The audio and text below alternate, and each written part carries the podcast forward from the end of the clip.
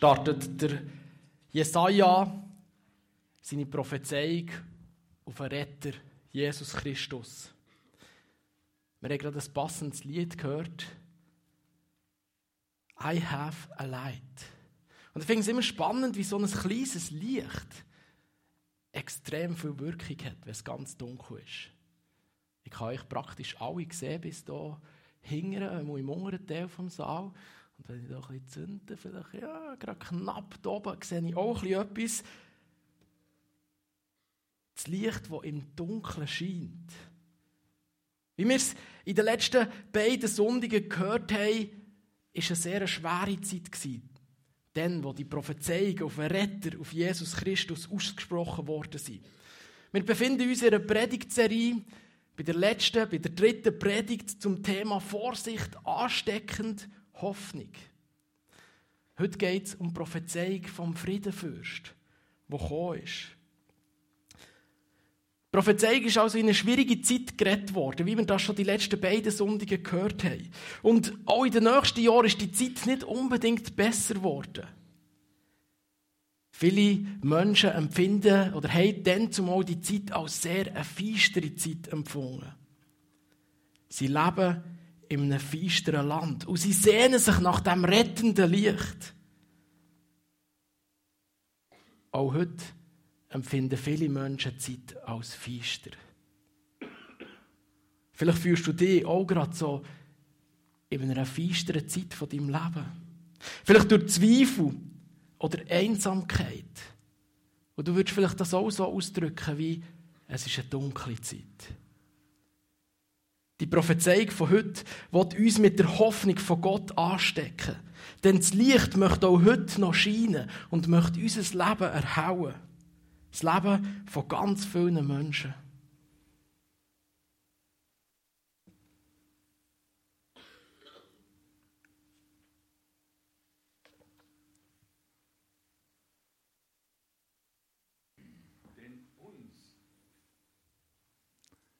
Wurde ein Kind geboren.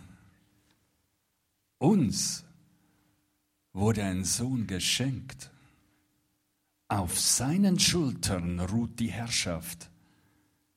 Er heißt wunderbarer Ratgeber, starker Gott, ewiger Vater, Friedensfürst. Seine Herrschaft ist groß. Und der Frieden auf dem Thron Davids und in seinem Reich wird endlos sein. Er festigt und stützt es für alle Zeiten durch Recht und Gerechtigkeit. Dafür wird sich der Herr, der Allmächtige, nachhaltig einsetzen. Denn uns wurde ein Kind geboren. Denn uns. Damit damit sind wir alle gemeint. Der Vers, der redet ganz persönlich zu dir und zu mir. Egal, ob du an Jesus glaubst oder nicht. Egal, ob du erst frisch in eine Kirche gehst oder schon lang. Hier bist du ganz persönlich angeschrieben. Die Verse, die reden von der Geburt von einem Kind.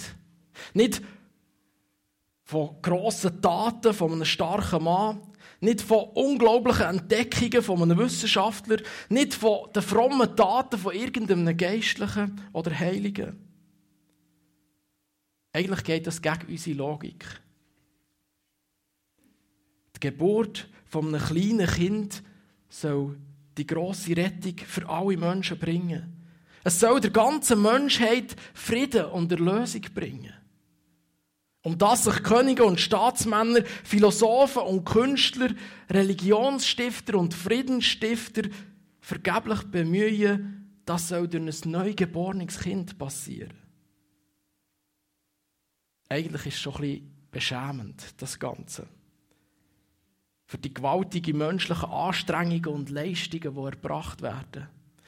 Ein Kind wird hier im Mittelpunkt vom Geschehen gerückt von der Weltgeschichte. Die unendliche Barmherzigkeit vom allmächtigen Gott kommt durch ein Kind zu uns. Gott lädt sich zu uns aber in einem Kind, in seinem Sohn. Das Kind besitzt die Herrschaft. Das Kind hat unser Leben in der Hand. Die Menschen haben sehr unterschiedlich auf die Prophezeiung reagiert. Sie haben sehr unterschiedlich auf die Geburt von Jesus reagiert. Da war der König zu dieser Zeit, der hat das Kind vernichten Er hat ganz viele Kinder umgebracht, weil er Angst hatte um seinen Thron. Andere Menschen wie die Hirten oder die Weisen aus dem Morgenland, die sind gekommen, um das Kind anzubeten. Was für zwei Gegensätze. Wie möchtest du dem Kind begegnen?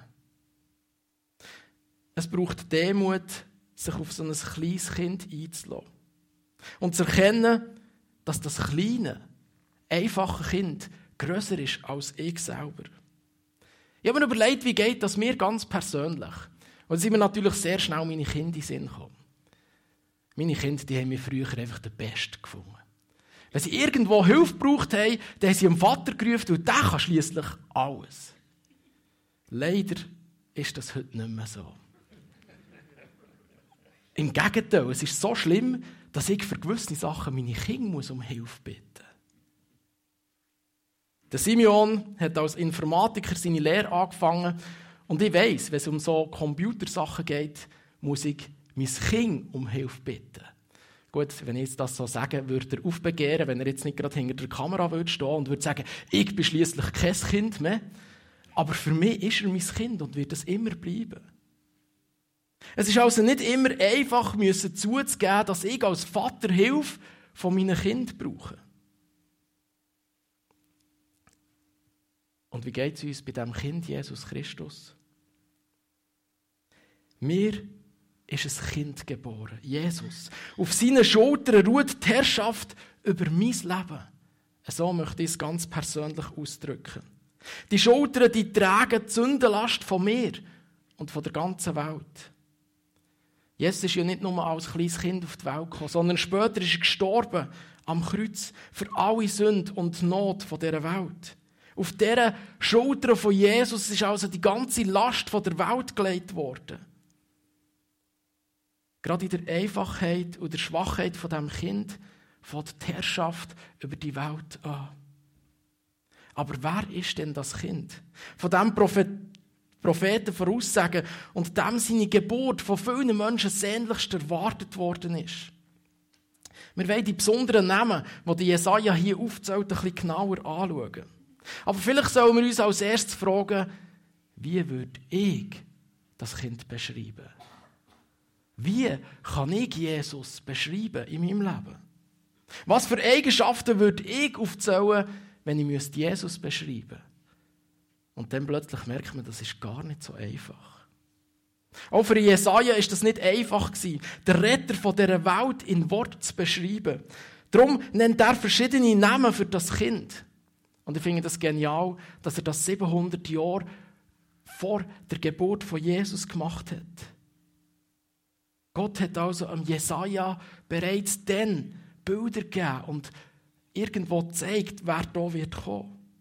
Das zeigt, äh, Gott ist der Lenker von dieser Weltgeschichte. Es ist nicht einfach nur normale Namen, die der Jesaja hier nennt, sondern von mir aus gesehen sind es mehr Titel mit viel Power drin. Jesus ist wunderbar. So sagt es der Jesaja. Gewisse Übersetzer machen nach dem Wort wunderbar ein Komma. Und ich finde das eigentlich genial. Als erstes ist Jesus wunderbar. Jesus ist etwas Besonderes. Er hat Wunder da, als er auf dieser Welt war. Er hat die Menschen zum Staunen gebracht. Immer wieder haben sie gesagt, wie kann so ein Zimmermann solche Worte wählen? Das grösste Wunder, das Jesus gemacht hat, ist eigentlich sein Leben selber. Gott selber hat Jesus zu einem Menschen werden Darum ist Jesus wunderbar. In anderen Übersetzungen steht nach wunderbar kein Komma, sondern es heißt, Jesus ist ein wunderbarer Ratgeber. Vielleicht kennen die einen oder anderen das Sprichwort, guter Rat ist teuer. Das beschreibt den Wert von einem guten Rat. Aber es sagt auch, dass guter Rat eher selten ist und darum so wertvoll. Das gilt besonders dann, wenn wir in schwierigen Situationen sind. Da kommen manchmal viele Ratschläge zusammen, aber oft nicht unbedingt nur gute. Guter Rat ist teuer. Es ist selten. Jesus steht uns jederzeit als Ratgeber zur Seite. Er hat wertvolle Ratschläge für alle Situationen und sein Rat ist nicht teuer. Der Rat von Jesus aber einfach so anzunehmen, das ist oft eine grosse Herausforderung. Wir dürfen jetzt vom Stefan Ochs, er befindet sich irgendwo da auf der Empore oben, hören, wie dass er Jesus als wunderbarer Ratgeber ganz praktisch in seinem Leben darf erfahren Eine von meiner ersten Erfahrungen mit Gott ist tatsächlich dass ich ihn als Ratgeber kennengelernt habe. Ich hatte damals eine grosse, ja, lebenswichtige Frage. Und jemand aus unserer Kirche da hat damals mir den Bibelvers gezeigt, dass Gott uns Weisheit gibt, wenn wir ihn darum bitten. Ich habe angefangen, Gott jeden Tag zu bitten, dass er mir den richtigen Weg zeigt bei dieser Frage. Und über die Monate hat er mir Klarheit gegeben. Es ist irgendwie unmerklich passiert, subtil, nicht mit einem Paukenschlag oder irgendwie groß, aber dafür ganz tief und nachhaltig. Und das hat mein Leben ganz stark geprägt bis heute. Im Laufe der Jahre habe ich herausgefunden oder entdeckt, dass wir seine Weisheit an verschiedenen Orten finden können. Gott will, uns seine Weisheit, will seine Weisheit mit uns teilen, wenn wir interessiert sind daran. Darum ist sie häufig auch verschlüsselt. Aber wir lieben doch alle Krimis und Quiz. Und ich sehe seine Weisheit ein bisschen wie ein Rätsel, was es zum Lösen gibt. Es ist nicht immer offensichtlich, wir müssen es entdecken. Aber mich berührt es immer wieder, dass der ewige große Gott seine Weisheit, seine gescheiten Gedanken mit uns teilen will. Aktuell geht es bei mir wieder einmal um etwas, wo ich Gottes Meinung hören will, seinen Rat, seine Führung wissen will. Und ich suche nach drei Orten. Ich gehe spazieren und frage ihn, was ich tun soll. Manchmal bete ich, manchmal bin ich einfach still und höre, ob ich einen Gedanken bekomme. Ich suche in der Bibel nach Antworten. Ich lese einen Abschnitt mit Blick auf meine Frage, die ich habe, ob da ein Hinweis drin steckt. Und ich frage Leute. Ich habe meine Frage schon verschiedenen Leuten gestellt, die mich die Meinung interessiert, weil wir Menschen auch Träger von Gottes Weisheit sind. Ich suche die Weisheit bei Gott und ich finde sie in der Welt, in meinem Umfeld. In meiner Bibel oder auf dem Spaziergang oder im Gespräch mit euch. Weil Gott eben mitten im Alltag ist, seine Weisheit ist um uns herum und ich habe meine Antwort noch nicht, aber ich weiß, dass er sie mir geben, weil sein Name eben wunderbarer Ratgeber ist. Danke vielmals, Stefan, für diese praktische Anleitung, wie wir Jesus als Ratgeber in unserem Leben erfahren können. Ein weiterer Name von Jesus ist starker Gott. Jesus ist als kleines Kind in der Klippe auf die Welt gekommen. Aber er war nicht einfach nur ein kleines Kind, sondern er war auch schon dann Gott. Gott ist ein Kind geworden. Er war hilflos wie wir, ein Mensch von Fleisch und Blut. Und doch war er Gott. In anderen Übersetzungen heisst es nicht starker Gott, sondern Gott hält. Ich finde das eine extrem geniale Übersetzung. Jesus hat sich nicht versteckt wenn, es unangenehm geworden ist. Er war mutig. Er hat sich eingesetzt. Er hat sich für die Schwachen eingesetzt. Und ist aufgestanden, wenn andere Menschen schlecht behandelt worden sind. Wir leben in einer herausfordernden Zeit mit viel Unruhe, mit einer ungewissen Zukunft. Wie gut ist es da zu wissen, du hast einen starken Gott, ein Held an deiner Seite. Er ist stärker als alles, vor dem du Angst hast. Traue ihm zu, dass er in deinem Leben stark wirken kann. Vielleicht fühlst du dich schwach, wenn du musst zugeben dass du seine Stärke brauchst. Doch genau dann, wenn du nicht mehr weiter weisst, beweist Gott seine Kraft. Wir dürfen jetzt vom Noah hören, wie er den starken Gott ganz persönlich in seinem Leben erfährt. Ja, also äh, ich bin jetzt gerade momentan in einer Situation in meinem Leben, wo ich halt mega jeden Tag neu kann erfahren, wie stark das, das Gott einfach wirkt in meinem Leben. Ich mache jetzt momentan eine Lehre und gleichzeitig auch noch BMS und das finde ich jetzt halt persönlich mega streng, weil ich wie früher in einem Alltag war, wo ich nicht so viel lernen oder so. Und jetzt halt kommt das wie alles wie, wie Welle auf mich zu. Und dadurch bin ich halt auch mega oft ein gestresst und ich merke auch, wie Gott mega wirkt in, mit seiner Stärke. Wie ich kann einfach zu ihm beten, ihn um Hilfe fragen bei solchen Themen. Und dass er mir einfach wirklich hilft. Und ich habe oft auch schon ein bisschen das, das Gebetsthema, dass ich Gott mehr hören kann. Und ich habe das Gefühl, dass es vielleicht nicht unbedingt nur ist, dass man ihn hören soll, sondern dass man ihn auch im Alltag kann als starken Gott wahrnehmen Und, äh, und ich finde das halt, wie, wie, ich das, wie, wie ich das spüre in meinem Alltag, ist einfach so krass. Und wie man als starker Gott kann in meinem Leben wirken Und ich finde das einfach ein Hammer, wie ich das so erlebe in meinem, in meinem Leben. Danke vielmals, Noah. Ich darf mit ihm im Hauskreis sein und es ist immer wieder spannend, von ihm zu hören, wie er, wo er dran ist. Ein weiterer Name von Jesus ist ewiger Vater. Und vielleicht müssen wir uns jetzt fragen, was hat sich der Jesaja hier genau gedacht? Jesus, das Baby, als ewigen Vater zu nennen. Wenn wir in der Bibel von Jesus lesen, dann fällt uns seine unendliche Liebe auf und seine Fürsorge für seine Menschen. So, wie das ein liebevoller Vater tut. Mit seinem Kommen auf die Erde wird er diese Liebe oder die Liebe auf die Erde zu uns Menschen bringen. Er hat sich um Menschen gekümmert, als wären sie seine eigenen Kinder. Es gibt sogar so Verse in gewissen Übersetzungen, wo er seine Jünger meine Kinder anspricht. Und dann das Wort ewig zeigt, dass sich der Name nicht nur auf die Zeit von seinem Leben hier auf der Erde beschränkt, sondern dass er ein ewiger Vater ist. Seine Liebe und Fürsorge hat kein Ende. Jesus ist immer da für dich. Wie das ganz praktisch kann aussehen kann, dürfen wir jetzt noch von Simi hören. Danke vielmals. Genau, ich habe zuerst darüber nachgedacht, ja, ein Vater ist für mich ja auch stark. Und es gibt in der Bibel so viele Bilder vom Herrscher, vom König, vom, wo sehr stark, sehr mächtig sind. Und das ist Gott auch, das ist Jesus auch. Ähm, er ist der Friedenfürst. Aber es gibt einfach Situationen im Leben, da brauche ich, brauche ich den starken Anker näher. Ich brauche jemanden, wo ich eine Beziehung habe. Ich kann zu einem Vater eine Beziehung haben. Und wie du es gesagt hast, Kinder sehen ja oft ihren Papi als «Boah, der kann alles». Selbst meine Kinder haben schon gecheckt, dass mein Mann, gerade wenn es um Stärke geht, einiges mehr kann als ich.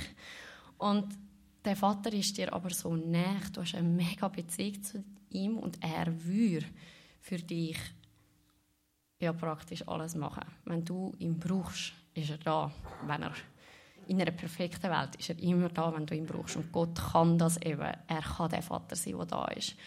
Und ich glaube, diese Situation oder Situation, die wird mich das Leben lang begleiten, wo ich am hilflosesten bin und der Gott so als Vater braucht, als der, der da ist, stark da ist, mich trägt ähm, und nicht geht und mich tief kennt, eben nicht wie ein König, sondern wie ein Vater. Das ist die Situation, ähm, vor allem mit dem Len, mit seiner Gesundheit. Ich habe es nicht in der Hand, ich kann nichts machen Außer das, was die Ärzte sagen, wo bis jetzt auch etwas bringt, aber es nicht, er ist nicht geheilt, dass seine Epilepsieanfälle aufhören. Ich kann nicht machen, dass er plötzlich das Gen, das in seinem Körper fehlt, hat. Ich bin einfach darauf angewiesen, dass da ein Vater ist, der mich trägt in dem, der meinen Mann trägt und vor allem der Len. Und das ist auch etwas, was mir so viel bedeutet, dass wir wissen, hey, der Gott, der Gott, der mich geschaffen hat und mit mir einen Plan hat, wie ich ihn schon als Vater erlebt habe, ist genau gleich der Vater vom Len, ist genau gleich der Vater von meinem Sohn und ist für ihn da, trägt ihn, liebt ihn, hat eine Beziehung mit ihm und ist der starke Anker in seinem Leben. Danke vielmals. Sehr eindrücklich, das so zu hören, wie, wie die drei Gott oder Jesus ganz praktisch in eurem Leben erleben. Wir kommen zum letzten Namen für Jesus. Friedefürst. Ein Ausdruck, der zu der Zeit von Jesus und auch heute bitter nötig ist. Wo Gott in Liebe zu den Menschen kommt und sich die Menschen ihm, mit ihm verbinden, da ist Frieden. In der Welt da herrscht Gewalt, Hass, Lieblosigkeit und Stolz. Jesus ist der Gegensatz dazu. Er ist der Friedenfürst. Wo er ist und wirken darf, dort herrscht Frieden. Wir wollen dem Friedenfürst noch ein bisschen weiter dranbleiben. Wir lesen in der Bibel, er wird seine Herrschaft weit ausdehnen und dauerhaften Frieden bringen. Dort, wo Jesus wirkt, dort, wo er wirklich Herr von den Menschen darf sein, dort herrscht Frieden.